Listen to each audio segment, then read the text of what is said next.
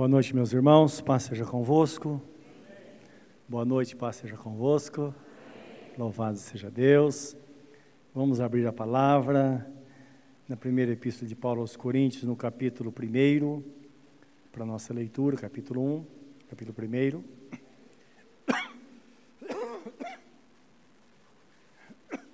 Desculpem, quero lembrar os irmãos que hoje é o último dia para inscrição das crianças para, para uh, o acampa dentro. Então aproveita, faça a inscrição hoje. E também lembrando que na sexta-feira não haverá culto.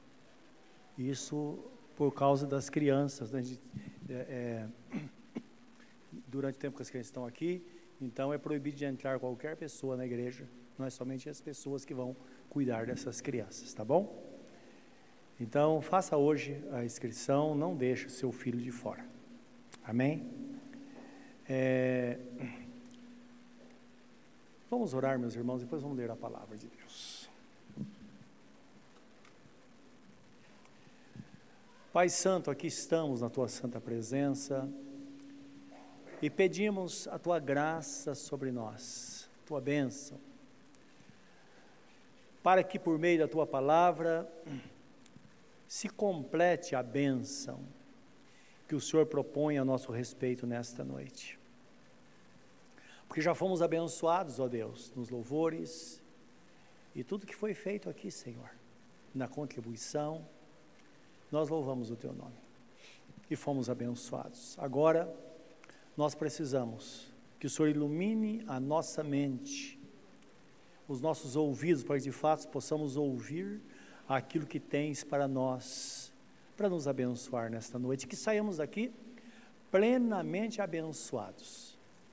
Da parte do Senhor, nós bem sabemos que tu tens um plano, um propósito em ter nos trazido aqui nesta noite. Como está escrito que a tua palavra não volta para ti vazia, sem cumprir este propósito. E que isso aconteça em cada coração. É o nosso pedido agora, Pai, com gratidão em nome de Jesus, temos certeza de que assim será.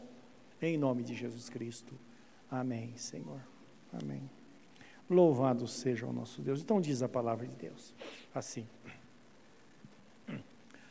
Paulo, chamado pela vontade de Deus para ser apóstolo de Jesus Cristo, e o irmão Sóstenes, a igreja de Deus que está em Corinto, aos santificados em Cristo Jesus, chamados para ser santos, com todos os que em todo lugar invocam o nome de nosso Senhor Jesus Cristo, Senhor deles e nosso.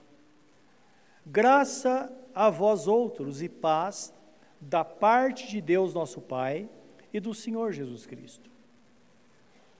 Sempre dou graças a meu Deus a vosso respeito ao propósito da sua graça que vos foi dada em Cristo Jesus, porque em tudo fostes enriquecidos nele, em toda palavra e em todo conhecimento, assim como o testemunho de Cristo tem sido confirmado entre vós, de maneira que não vos falte nenhum dom, aguardando vós a revelação de nosso Senhor Jesus Cristo, o qual também vos confirmará até o fim, para seres irrepreensíveis no dia de nosso Senhor Jesus Cristo. Fiel é Deus, pelo qual foste chamados à comunhão de seu Filho, Jesus Cristo, nosso Senhor. Amém. Louvado seja Deus. Deus é fiel para com aqueles que estão em comunhão com Jesus. É o que precisamos saber. Então, não é errado quando nós falamos Deus é fiel a mim, que eu estou em comunhão com Jesus. Isso significa que Deus é fiel à sua palavra, à sua promessa que ele disse a nosso respeito. E como crente, então, a sua fidelidade se estende a mim, se estende a você. Desta forma, ele é fiel a nós. Sabemos que tudo isso é pela grande graça de nosso Senhor. A palavra nos fala que a graça e a paz do Senhor sempre estarão sobre aqueles que invocam o nome de nosso Senhor Jesus Cristo. Está no versículo 13 e versículo 4 do texto que nós lemos. Então é importante nós entendermos isso, que a graça e a paz está sempre sobre nós. Jesus diz em João capítulo 1, versículo, é, desculpe, capítulo 14, versículo 27, ele fala assim, deixo-vos a paz, a minha paz. Deixo-vos a paz, a minha paz vos dou, não vos la dou como o mundo a dá. Não se turbe o vosso coração, nem se atemorize. Isto é, não fique com medo, não fique ansioso em relação ao futuro. Ele tem o controle absoluto de todas as coisas que nos mostra Jesus, só que a sua paz, a paz que ele nos dá, ele mostra aqui na sua palavra que não é como a paz que o mundo dá. A paz que o mundo dá geralmente vem de coisas externas. Por exemplo, nós sabemos que pessoas às vezes elas procuram a paz num copo de bebida. Ou às vezes algumas, sempre em coisas externas neste mundo. A paz que Jesus nos dá vem de dentro de nós. Ela flui de dentro de nós, como Jesus mesmo fala, não é? Que do crente há um rio de água viva que salta para a vida eterna. Então, mostrando de algo que sai de dentro daquele que de fato está no caminho, está servindo ao Senhor. Ora, nós sabemos que paz, na verdade, a sua definição é uma tranquilidade muito grande do nosso espírito. Então, quando Jesus vem e dá-nos aquela tranquilidade, eu imagino quando o salmista Davi escrevia o Salmo 23, quando ele diz: Deitar-me fazem verdes pastos e guia-me mansamente às águas de descanso. Refrigera minha alma.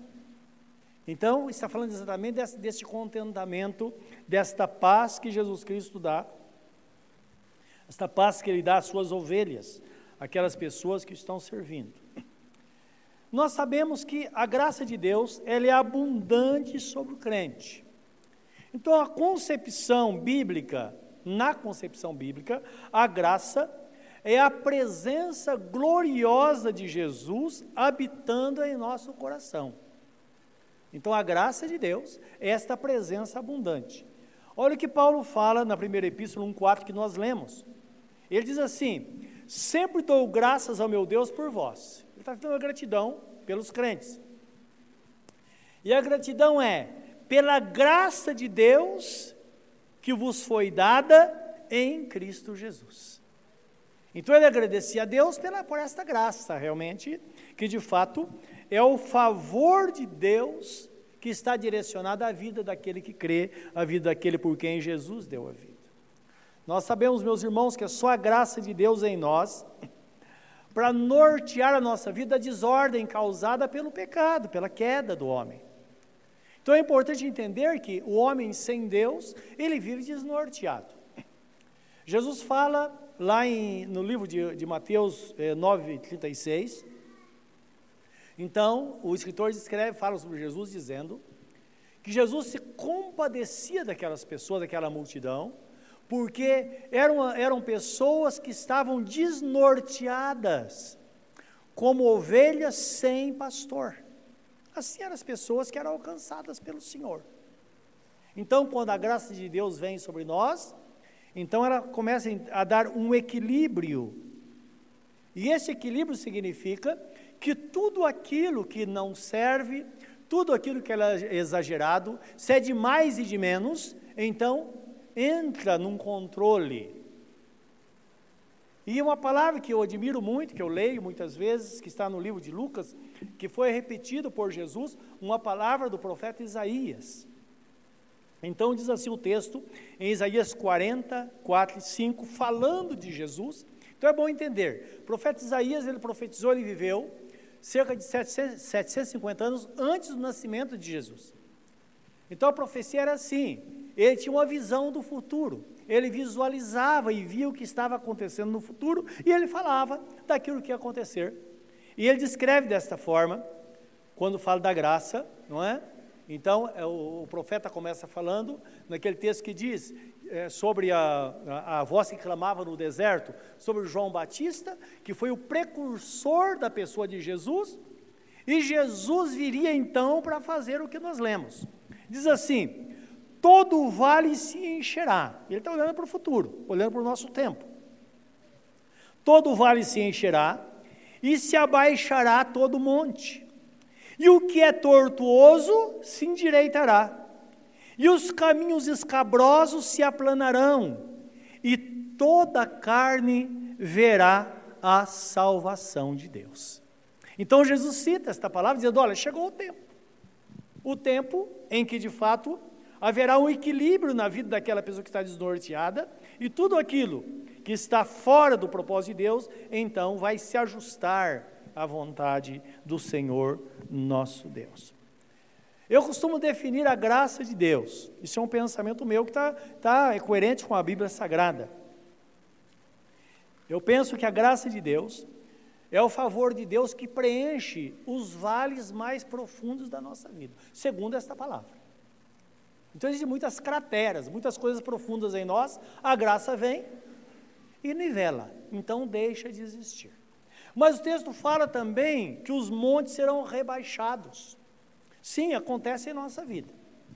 Então é importante entendermos nós temos um grande problema de autoestima. Então, autoestima sempre é aquilo que nós pensamos de nós, não é? Podemos ter uma alta estima ou baixa, é a visão que nós temos de nós. Então, nós sabemos que a visão, muitas vezes, é da própria igreja. É que nós somos homens miseráveis pecadores, longe, destituídos de toda a graça de Deus. Mas nós sabemos que isso não é verdade. Esta é uma verdade para aqueles que não estão em Cristo porque todos pecaram e todos estão destituídos da glória de apóstolo Paulo escreve, começa a epístola de Paulo aos Coríntios, olha como, que ele, como ele diz, no versículo 2, a igreja de Deus que está em Corinto. Então, a igreja de Deus.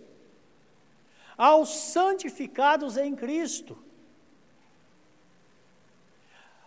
Aos chamados para ser santos, com todos que em todo lugar invocam o nome de nosso Senhor Jesus Cristo, Senhor deles e nosso. Amém? Então percebe a forma diferente. Então há uma diferença entre estar em Cristo e não estar em Cristo. Então é a palavra justa, dizendo: olha, conheça o seu lugar. É o que a Bíblia fala muitas vezes. Saibam que eu sou Deus, nosso Deus fala, e vocês são ovelhas do meu pastoreio. Então, a posição do crente em Cristo Jesus, que de fato é uma posição diferenciada por ser então agora uma nova criatura. E é importante porque nós pautamos muito sobre a palavra humildade. E humildade é nós sermos aquilo que somos, nem além e nem a quem. Quanto o apóstolo São Paulo escreve aos Romanos, capítulo 12 e 13, ele diz assim: 12, 3, segundo a graça que me foi dada, eu digo a cada um que não pense de si mesmo além do que convém, mas segundo a medida da fé que Deus repartiu com cada um. Então, indicando que não posso pensar além e nem a quem. Então, existem pessoas que precisam mostrar a ela que ela está acima daquilo que ela pensa, pelo fato dela estar em Cristo.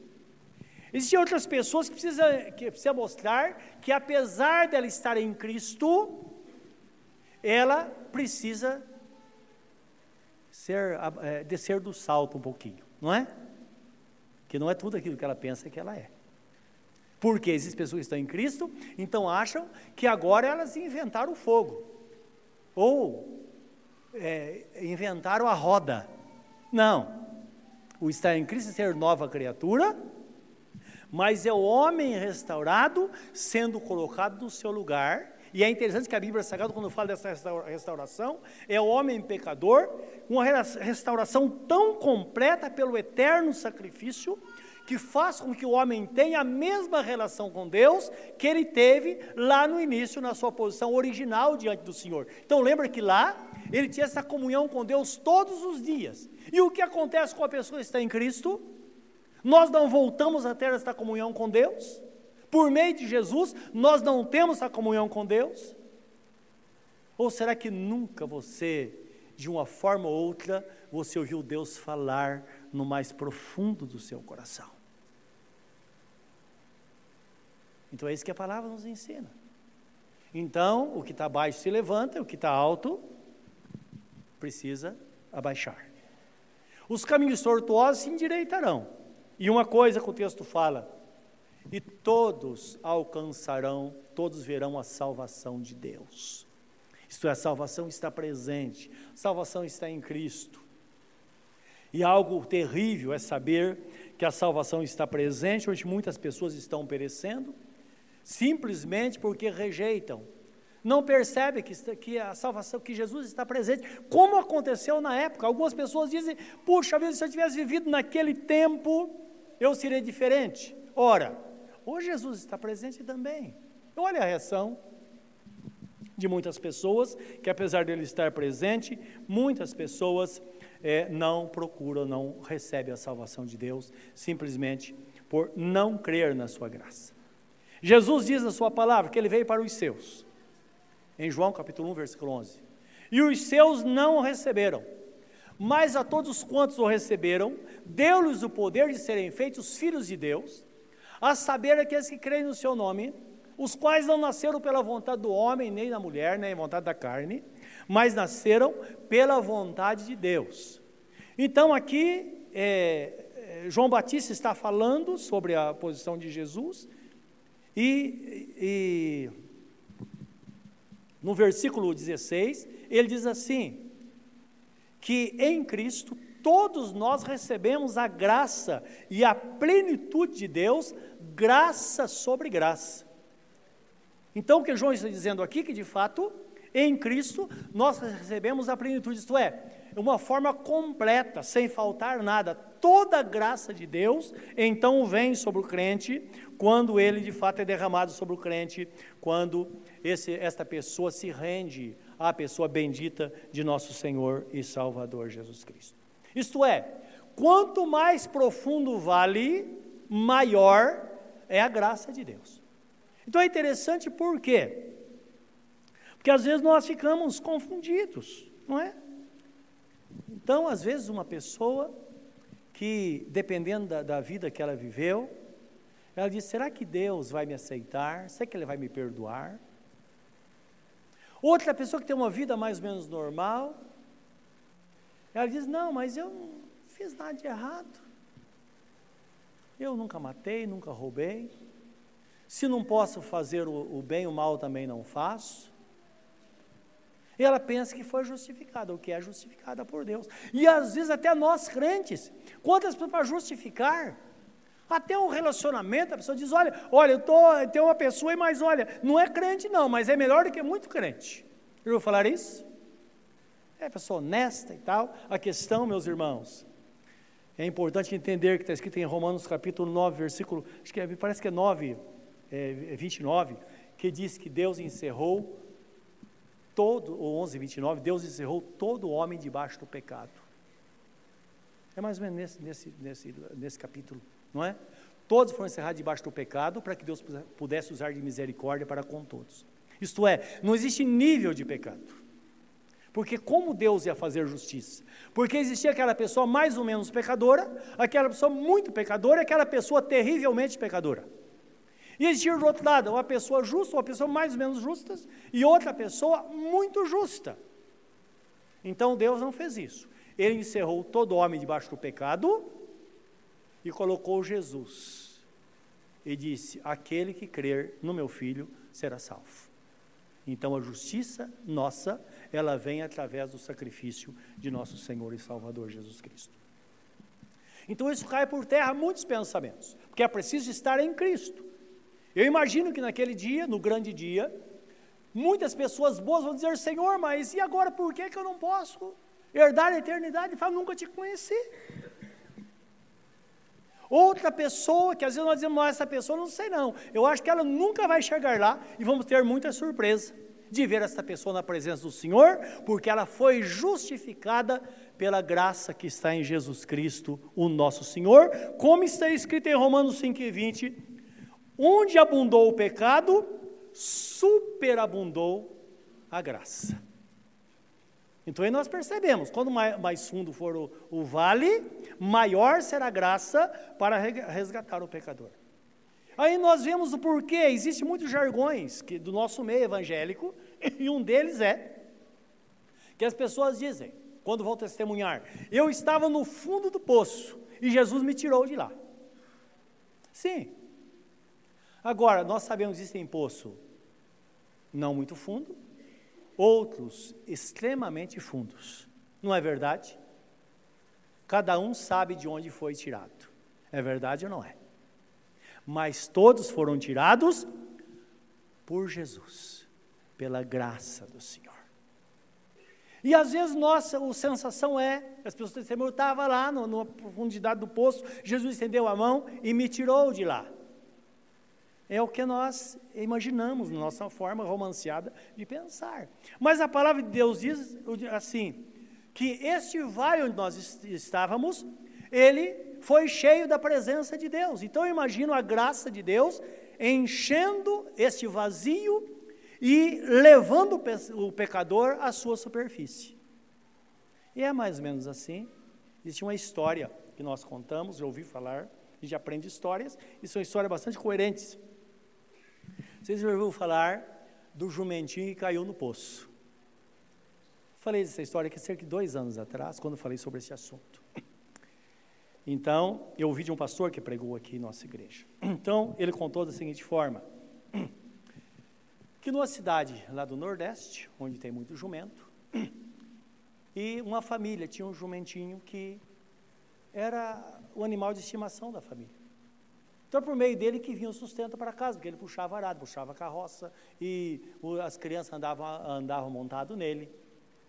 E um certo dia, um descuido, tinha um poço muito fundo no quintal, e o jumentinho caiu lá dentro. E agora o que fazer? Todo aquele desespero. Eles logo perceberam que era impossível tirar o jumento de lá, apesar do desespero das crianças. Mas o pai disse: Olha, vamos ter que cobrir de terra, encher de terra esse poço, esse, esse poço, e vamos sepultar o jumento. Então, naquele sepultamento, estava indo embora toda a provisão daquela família, toda a alegria, tudo que aquele animal representava, estava ficando debaixo da terra naquele dia. E o pai falou: Vamos então trabalhar. E eles começaram a cavar e as crianças levando o carrinho de terra e jogando lá naquele poço. Só que o jumento, muito esperto, enquanto a terra caía sobre ele, fazia um movimento e a terra, ele tirava a terra de sobre os seus lombos, caía e ele subia sobre a terra. E ele, sem perceber, de repente o menino grita: Pai, o jumento saiu do poço.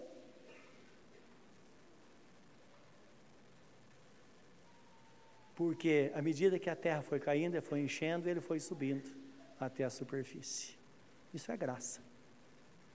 E essa graça é tão grande, tão profunda, meus irmãos, que às vezes nós não imaginamos o que Deus pode fazer quando a Bíblia Sagrada fala, operando eu, quem impedirá? Nós não imaginamos o que Deus pode fazer numa situação, na vida de uma pessoa, para tirá-la da situação que ela está, muitas vezes situação desesperadora que está tudo acabado e não tem mais o que fazer, e de repente algo acontece, apesar de tudo estar contra. E nós, como crentes, conhecemos muito bem a vida de, dos, dos, patriarcas, quando se fala de, de Abraão, Isaac e Jacó. Isaac teve dois filhos, Jacó e Isaú. Nós conhecemos a história, não conhecemos?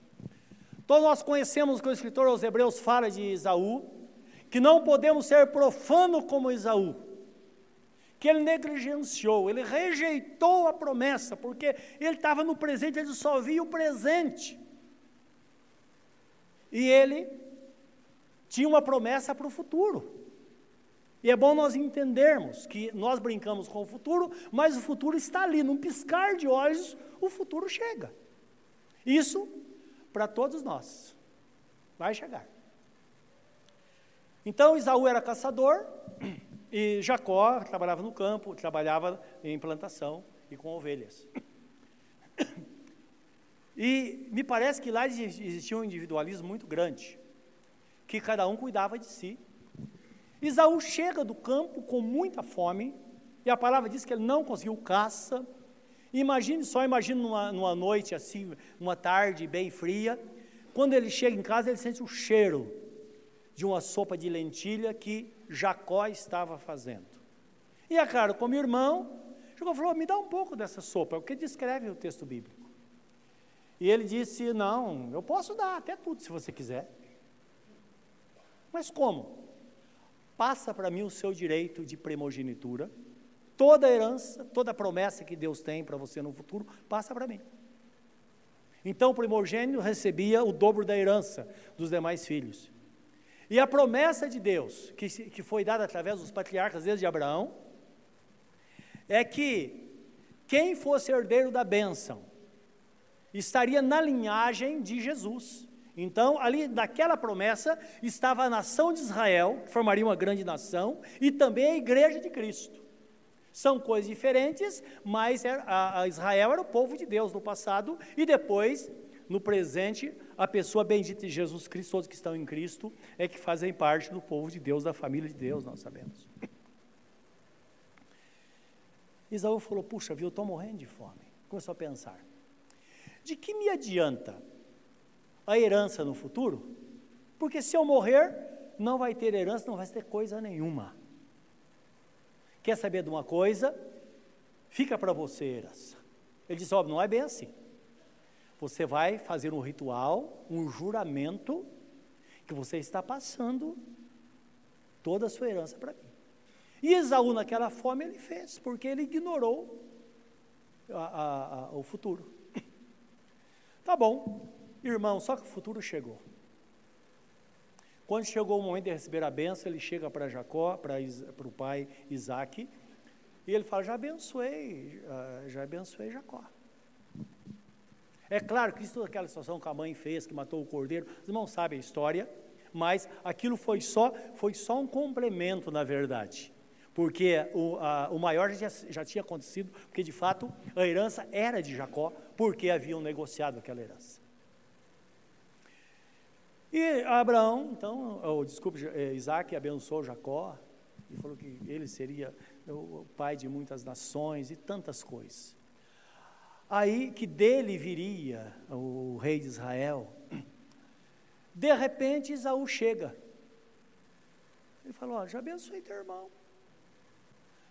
Ele disse: pai, mas não tem nada para mim.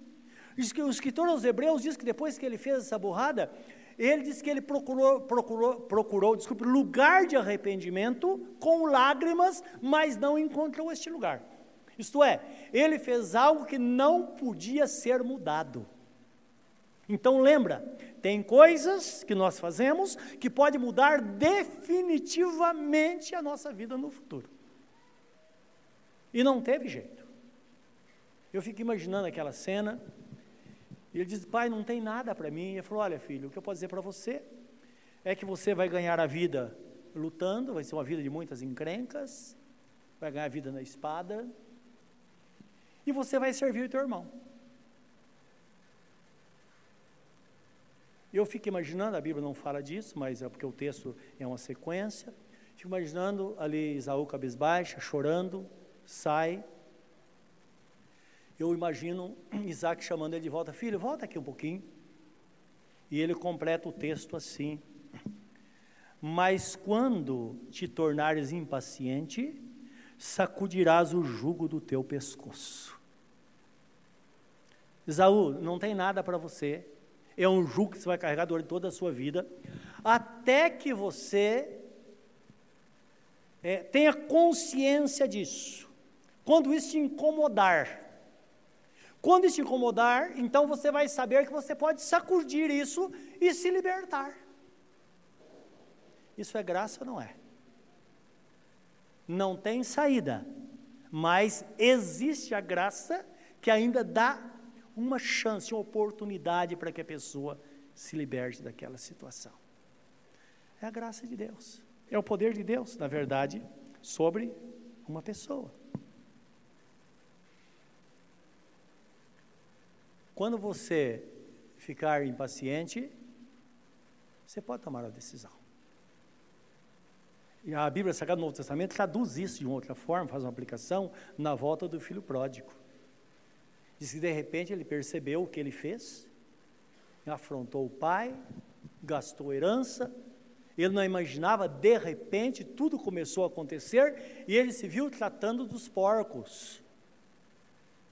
E ele, com fome, disse: Olha, os porcos têm o que comer, eu estou morrendo de fome. E disse que ele caiu em si. E caindo em si, ele disse: Quantos empregados do meu pai têm o pão de cada dia e eu aqui morro de fome? Quer saber de uma coisa? Eu vou me levantar e vou ter com meu pai e vou dizer, dizer a ele: Pai, eu pequei contra os céus e diante de ti. Não precisa me tratar como um dos teus, como teu filho, mas me trata como um dos teus empregados. E nós conhecemos a história, o grande encontro, o perdão, a restauração, e esse rapaz sendo restituído à família. É a graça de Deus, meus irmãos, como diz lá no, em João 1,16, a graça de Deus sobre nós, a plenitude da graça, isso é graça sobre graça, é Deus dando a nós esperança e abrindo caminho para que possamos então ter uma vida de bênção na presença de Deus e quando eu vejo Jesus falando no Apocalipse, eu tenho diante de ti uma porta aberta, a qual ninguém poderá fechá-la, porque tens pouca força, entretanto guardaste a minha palavra, não negaste o meu nome. É exatamente essa esperança.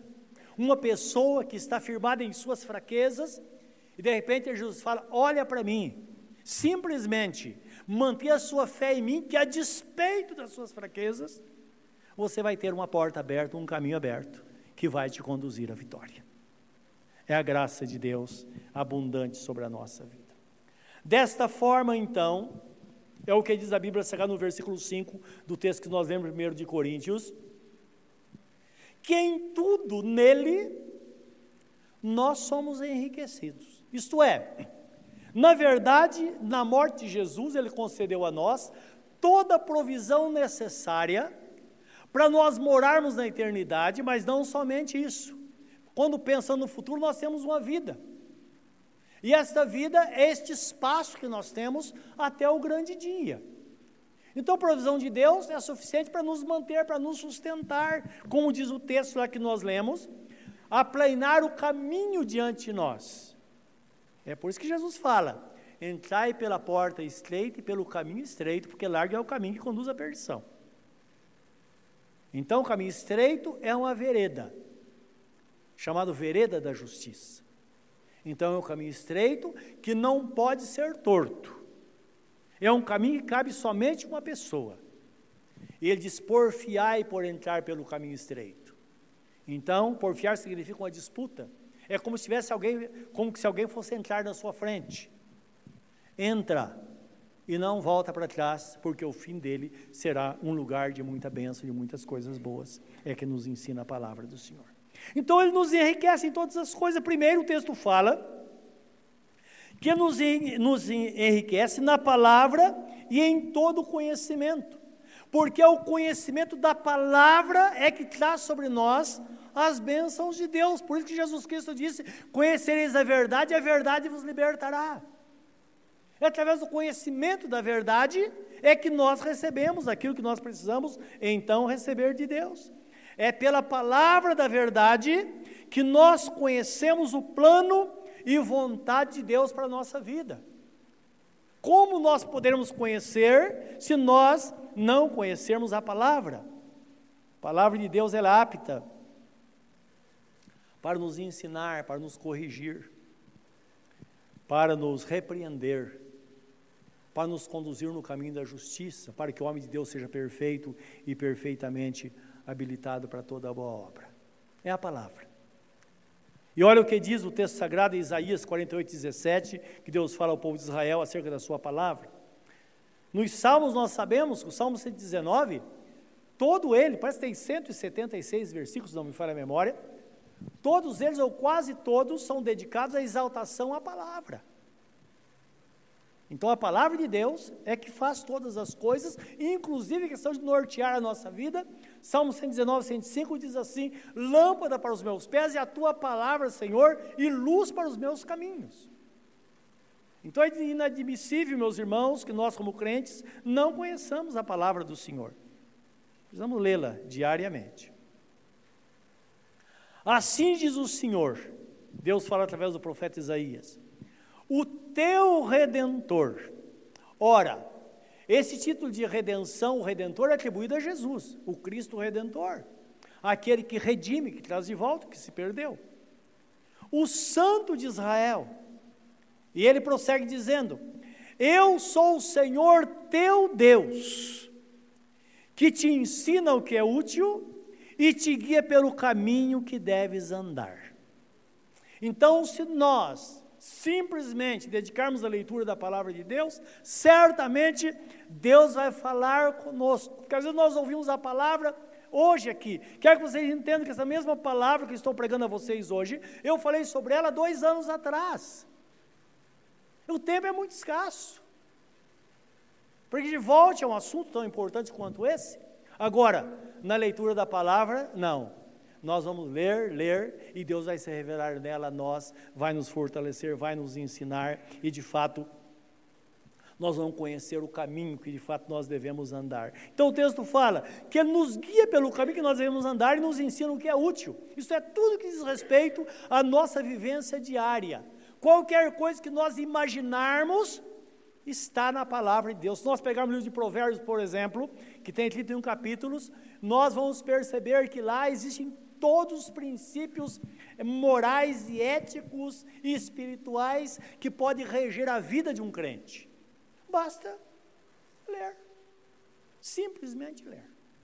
Algum tempo atrás eu estava vendo um vídeo, esses vídeos que andam por aí, não é? de uns, uns eh, jovens cristãos na, na, na China, eles estavam recebendo lá uma mala cheia de Bíblias. Uma coisa proibida tinha entrado de forma clandestina lá. E eles pegavam a Bíblia e eles choravam, punham no peito, eles beijavam, eles choravam.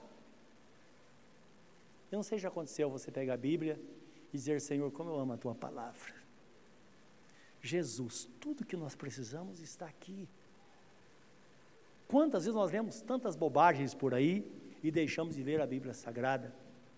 Que seja, nós sabemos que é o livro mais lido no mundo, mas que nós possamos realmente buscar mais conhecimento. Deus tem coisas infindáveis para a nossa vida. Livro de Filipenses, capítulo 2, versículo 11, não me falha a memória, acho que é 9 a 11, que diz que nós é, devemos nos aprofundar na ciência e no conhecimento, nos enriquecer, nos, aprofundar. E a, e a ideia é que você está andando pelo caminho, você vê lá algumas coisas brilhantes e fala, nossa, tem ouro aqui. Você pode pegar aqueles fagulhos que estão ali no meio da areia, ou você pode passar a mão numa picareta e pensar: olha, se tem alguma coisa por cima, é necessário que deve existir uma pipita lá embaixo, então eu vou cavar até encontrá-la. É o sentido do texto. Nos aprofundar no conhecimento, que é uma coisa, começa pelo superficial, e na ciência, que é quando nós nos aprofundamos mais e nós vamos receber de Deus coisas tão grandes que nós nunca imaginamos receber do Senhor se nós dedicarmos de fato a nossa vida à leitura da palavra de Deus. Isso todos os dias. Feliz é aquela pessoa que tem um tempo todos os dias para ler a palavra de Deus. Existem muitas literaturas boas, nós podemos ler um livro muito bom, tem muitos livros bons. Mas quando eu leio o livro, eu estou lendo, estou buscando a ideia de alguém. Ora, por que não buscar na fonte? Melhor que você pegar uma ideia formada é você buscar aquilo que Deus tem para você e muitas vezes somente para você. Não é uma boa proposta? Se nós fazemos isso, nós vamos encontrar coisas grandes do Senhor. Então Deus nos ensina. Só que nem sempre nós nos atentamos aos ensinamentos de Deus. É como o ensinamento dos pais. Deus usa os pais para orientar os filhos, mas nem sempre os filhos ah, é, recebem, nem, os, nem sempre os filhos colocam em prática aquilo que obedecem, aquilo que eles ouvem. E depois pagam um preço muito alto. É verdade ou não é? E aí, no, no, no é, versículo 18 de Isaías 48, Deus fala assim: ah, se tivesse dado ouvido à minha palavra, a tua paz seria como um rio, e a tua justiça como as ondas do mar. Você suspirou alguma vez e disse, Senhor, que pena, Senhor, que eu não obedeci a tua palavra. Você que é filho, alguma vez não disse que pena que eu não ouvi meu pai falar, minha mãe falar. Ela falou. Eu não obedeci. Não é assim? Então, ah, se tivesse dado ouvido. E nós bem sabemos disso. Aí nós vamos fazendo os ajustes. E a igreja é assim. Lembra que Deus lida com homens, pessoas. E nascer do Senhor é um tempo que todos os meses nós paramos e Deus fala: senta aí. Presta atenção no que eu estou falando. Faz um ajuste na sua vida. Então, um tempo muito curto. E nós temos esse privilégio de sempre. Deus está falando: examine-se, pois, homem a si mesmo. Ah, senhor, mas Fulano, examine a sua vida. Senhor, mas é a sua vida deve ser examinada. Como está a sua vida comigo? Como diz o apóstolo São Paulo na segunda epístola, 13, 4, ele diz assim: Testai a vós mesmos, examinai a vós mesmos se sois de Cristo, se permaneceis na fé. Porque se Cristo não está em vós, então sois reprovados. Mas, por outro lado, eu quero que saibais que aqueles que estão em Cristo jamais serão reprovados, porque se está em Cristo, há o ajuste. Então, esta pessoa, quando é chamada a atenção, ela adequa a palavra de Deus. Senhor, puxa vida, eu vou retomar minha vida contigo. Senhor, eu, parei de orar, vou orar, de voltar a orar. Senhor, tanto tempo minha Bíblia está juntando pó lá, eu vou voltar a ler a tua palavra. Senhor, vou começar a te obedecer, a estar na tua presença, vou estar na tua casa para receber a tua palavra, Senhor, vou deixar de quebrar os teus princípios. É Deus, pelo seu amor, nos chamando a atenção todos os dias e nós não temos por onde escapar porque toda ceia nós paramos, fazemos autoexame e tentamos ajustar a nossa vida com Deus. É o amor, é, isso é graça. É a graça de Deus, então, sendo derramada sobre nós. Nós sabemos, meus irmãos, que, em, que o texto fala que em, nós somos enriquecidos na palavra e também somos, também somos enriquecidos no testemunho de nosso Senhor e Salvador Jesus Cristo. Então, quando fala testemunho de Jesus, primeiro precisamos entender que Jesus viveu aqui na terra como homem. Ele era 100% homem e 100% Deus. Mas a sua divindade nunca se manifestou aqui na terra. Nunca. Ah, mas e os milagres? E a multiplicação dos pães? Lembra que está escrito o livro de Lucas, capítulo 4, que diz assim: ele cita o texto de Isaías 61, que diz: O Espírito do Senhor Jeová está sobre mim, porque ele me ungiu para pregar liberdade aos cativos, curar os quebrantados de coração e anunciar o ano aceitável do Senhor. E ele fala às pessoas daquela sinagoga, ele diz: Olha, hoje se cumpriu em vossos ouvidos esta palavra. Então, indicando que naquele momento, Jesus está dizendo: tudo que eu vou fazer, tudo que eu faço que eu vou fazer, eu faço pela unção do Espírito Santo pelo mesmo Espírito que habita em mim e em você. Lembra que está escrito que Ele habita em nós? Então, imaginem, nós temos lá nossas deficiências, porque o Espírito Santo é perfeito, é a, a terceira pessoa da Trindade, ele habita em nós. Mas, quando ele age através de nós, toda aquela pureza passa por um canal poluído. E por isso que não há perfeição. Por isso que quando nós queremos ser usados por Deus, nós precisamos consagrar nossa vida ao Senhor. E mesmo que consagremos, mesmo que façamos o que nós quisermos diante do Senhor, se não fosse a graça de Deus, já não faria nada. Jesus não, o homem perfeito. Então tudo se manifestou através dele. E ele, como homem, olha o que a Bíblia fala acerca dele, ou da pessoa dele, está em Filipenses 2, versículo 5 até o 11, onde ele começa, o apóstolo começa a palavra dizendo: Olha, tende em vós o mesmo sentimento que houve em Cristo Jesus. Isto é, faça como ele fez. Tenha o mesmo propósito que houve nele. Então, mostrando que ele como homem e nós como homens. Tende em vós o mesmo sentimento que houve em Cristo Jesus, pois ele, subsistindo em forma de Deus, não usou como usurpação ser igual a Deus. Antes a si mesmo se esvaziou, assumindo a forma de servo, tornando-se semelhante aos homens, e reconhecido em figura humana, a si mesmo se humilhou, tornando-se obediente até a morte e morte de cruz. Pelo que Deus também o exaltou soberanamente e deu a ele o nome que está acima de todo nome, para que o nome de Jesus Cristo se dobre todo o joelho nos céus, na terra e debaixo da terra, e toda língua confesse que Jesus Cristo é o Senhor, para a glória de Deus Pai. Então a obediência que o conduziu à exaltação. E o princípio é esse. Começa pela obediência, e essa obediência vai nos levar também a exaltação na presença de Deus, nós que temos uma esperança no futuro, que a Bíblia Sagrada diz: gloriai-vos na esperança da glória de Deus. Então nós esperamos o futuro, lá nós vamos receber a coroa da vida. Só que hoje nós estamos aqui e Deus quer que sigamos a sua orientação para que lá nós possamos então receber a coroa da justiça, como está escrito.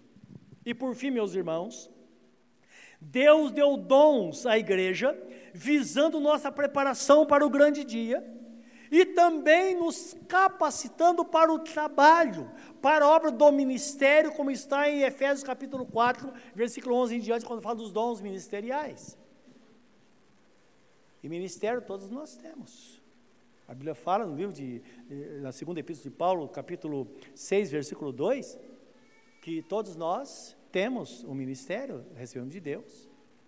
No capítulo 5, no, no versículo 1, versículo é, 17 ao 20, fala que nós temos em nós o ministério da reconciliação está em nós.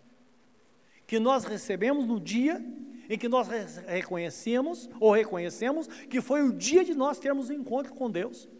Porque em 6:2 fala assim: "Esforça-te, porque hoje é o tempo aceitável, Hoje é o dia da salvação. Socorre-te. Então, mostrando que quando nós reconhecemos que precisamos de Deus, ele, Jesus nos salva e coloca em nós então o ministério da reconciliação. E a definição de ministério é todo trabalho prestado àqueles por quem Jesus morreu. Não importa quem. Até porque isso tira de nós aquele pensamento que devemos fazer o bem somente aos nossos irmãos de fé. É claro que está escrito: fazei o bem a todos, mas principalmente aos domésticos da fé. Isto é, começando em casa, mas se estendendo a todos aqueles por quem Jesus deu a vida, até porque muitos que, que hoje não estão servindo ao Senhor, amanhã estarão servindo. Pode ser que aqui temos alguma pessoa que hoje vai ter um encontro com Jesus. E nós pensamos, puxa vida, olha que obra gloriosa, Jesus salvou esta pessoa. Nós não imaginamos o quanto Deus usou pessoas no decorrer da vida dela para ir falando da palavra, fazendo bem, até que chegou o momento em que ela tomou a decisão em servi-lo. Então o ministério é isso. O ministério é tudo que nós fazemos em favor daqueles por quem Jesus deu a vida. Então diz que os dons foram nos dados então, desta forma para nos preparar. E o texto fala Assim, no capítulo é, é, 1, versículo de 6 a 8 de 1 Coríntios, diz assim: Assim como o testemunho de Cristo foi confirmado entre vós, de modo que nenhum dom vos falte. Ora, uma Bíblia diz, para que nenhum, nenhum dom vos falte, outra diz, porque não vos falta nenhum dom. Então a palavra diz, fala de uma forma completa, mas que pode não estar completa porque nós não estamos, não estamos é, reconhecendo aquele dom em nós. Outra palavra diz: olha, não importa o que você pensa, todos os dons estão em você. Qual está certa? Lembra que a tradução, tanto do, do, do, do grego, com o Novo Testamento, quanto do hebraico, geralmente tem mais de um sentido a palavra, mas eles não se contradizem. Porque o princípio é: o Espírito Santo habita em nós. Primeiro, é, Efésios capítulo 1, versículo 13, o apóstolo Paulo diz assim: Porque fostes selados com o Espírito Santo da promessa, que é o penhor da herança, quando ouviste a palavra da vossa salvação. Então, quando a pessoa se converte, o Espírito Santo vem habitar no crente, habita em nós. Se o Espírito Santo está no crente, todos os dons estão no Espírito Santo, porque são dele. Portanto, tudo está em nós. Tudo está em nós. E a manifestação desses dons depende da necessidade da situação que nós nos encontrarmos. Então é que vai acontecer. É que ele vai entrar, entrar em ação segundo a nossa disposição. Você, se você é costuma orar pelas pessoas diariamente, hora ou outra, o Espírito Santo pode usar você com dons de curar. Pode. Se você é uma pessoa que exercita a sua fé continuamente, de repente você dá uma palavra que você percebe que é algo extraordinário, que de repente aquilo que você fala acontece. Todos os dons foram dados para um fim proveitoso, para uma finalidade, está na primeira epístola de Paulo, capítulo 12, do versículo 1 em diante, quando fala dos nove dons espirituais, que é os dons do Espírito Santo que foi dado à igreja de Deus. Tudo pode acontecer. Porque os dons são dados por, não para nos abençoar, mas para abençoar o outro. A necessidade é do outro. Dá para entender isso? Então, os dons estão à disposição da igreja. Tudo isso foi confirmado pelo Senhor, diz a Bíblia Sagrada, com a finalidade, diz o texto, de que sejamos. É, o texto fala aqui que, que de modo nenhum dom nos falte, aguardando a revelação de nosso Senhor Jesus Cristo, o qual também vos confirmará até o fim, para seres irrepreensíveis no dia de nosso Senhor Jesus Cristo. Isto é, com os dons, dons ministeriais da igreja, são dados, o texto fala, afirmando, é, é, é, são dados à igreja, visando o aperfeiçoamento dos santos para a obra do ministério, para que não sejamos mais levados de um lado para o outro por todo o vento de doutrina, e por palavras de pessoas que tentam enganar. Mas antes, pelo contrário, todo o corpo bem ajustado, com todas as juntas e medulas, promove o seu próprio crescimento em amor. O texto começando no livro de Efésios, capítulo 4, do versículo, versículo 8, versículo 11 até o versículo 16. Estão mostrando todo o propósito dos dons espirituais na igreja do Senhor. Ora, nada nos falta. Tudo está presente, tudo está completo na nossa vida. E desta forma nós estamos preparados para viver a eternidade com o Senhor nosso Deus. Isto porque Ele é fiel é o que nós vimos a princípio. Deus é fiel para com aqueles que estão na comunhão de nosso Senhor Jesus Cristo. Todo aquele que recebeu Jesus como seu único e suficiente Salvador, agora a graça está sobre esta pessoa, e nesta graça está toda a plenitude, toda a bênção do Senhor, todas as coisas grandes do Senhor. Porque, na verdade, meus irmãos, o presente maior, tudo que Deus tinha de melhor, Ele nos deu. Quando a palavra diz, Deus amou o mundo de tal maneira, que deu o seu único filho para que todo aquele que nele crê não pereça, mas tenha a vida eterna, nós podemos mudar a, a posição desta palavra e colocar na primeira pessoa do singular. Dizer, olha, Deus enviou o seu filho porque ele me amou de tal maneira. Ele deu o seu filho para morrer em meu lugar, para que eu tenha a vida eterna. Ora, é assim que Jesus faz na nossa vida. Não podemos esquecer o que está escrito no livro de, de, de, Isaías, no capítulo 9, versículo 6, quando fala que um menino nos nasceu, um filho se nos deu, e o seu nome será maravilhoso, Pai da eternidade, Príncipe da paz. E o texto, o texto prossegue dizendo: E o principado estará sobre os seus ombros. Outra Bíblia diz: o governo estará sobre os seus ombros, mas é um governo feito por um príncipe. Então, o principado significa um território governado por um príncipe. Então você vê lá, o, quem governa o principado de, da, da, o principado de Mônaco. Que existem principados, principalmente da, da Grã-Bretanha. Então, são príncipes que governam. Governam um território. O nosso Deus Pai Todo-Poderoso governa toda a terra mas Jesus governa individualmente cada um de nós. Lembra que eu disse há pouco que a fé é distribuída segundo a medida de cada um, segundo a compreensão de cada um, segundo a capacidade de cada um. Então Jesus governa esse território. Ele governa o seu território soberanamente. Aí nós mudamos muitos conceitos que são criados, que não são bíblicos. Olha, Ferraz Vasconcelos é do Senhor Jesus. Jesus governa a cidade de Ferraz Vasconcelos. Ele governa Ferraz Vasconcelos, meus irmãos. Ele governa o nosso país. A Bíblia não diz que o mundo jaz no maligno, o sistema do mundo jaz no maligno. Mas, contudo, nosso Deus Todo-Poderoso, Ele tem o controle e Ele conduz todas as coisas.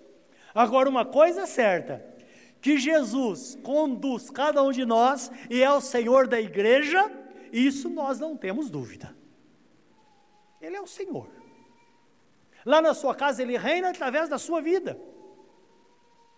E desta forma as coisas vão acontecendo.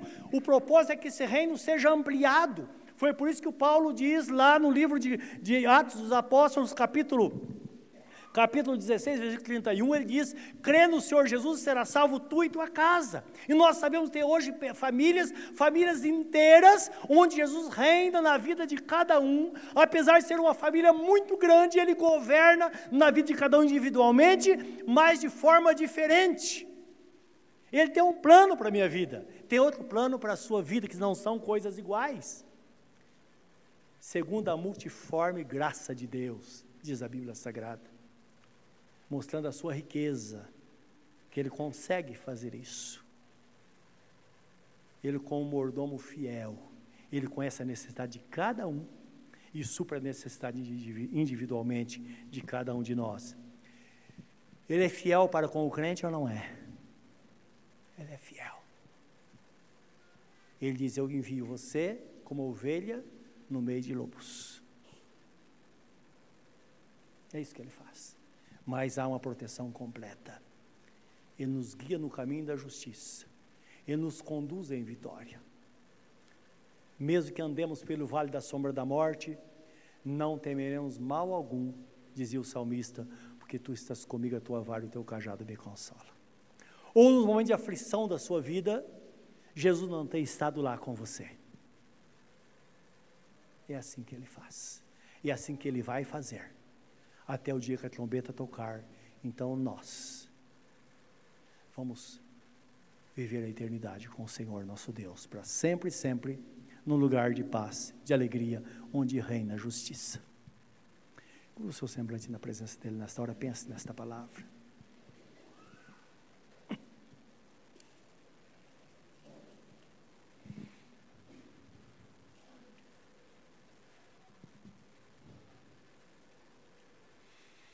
Diante desta compreensão da palavra nesta noite.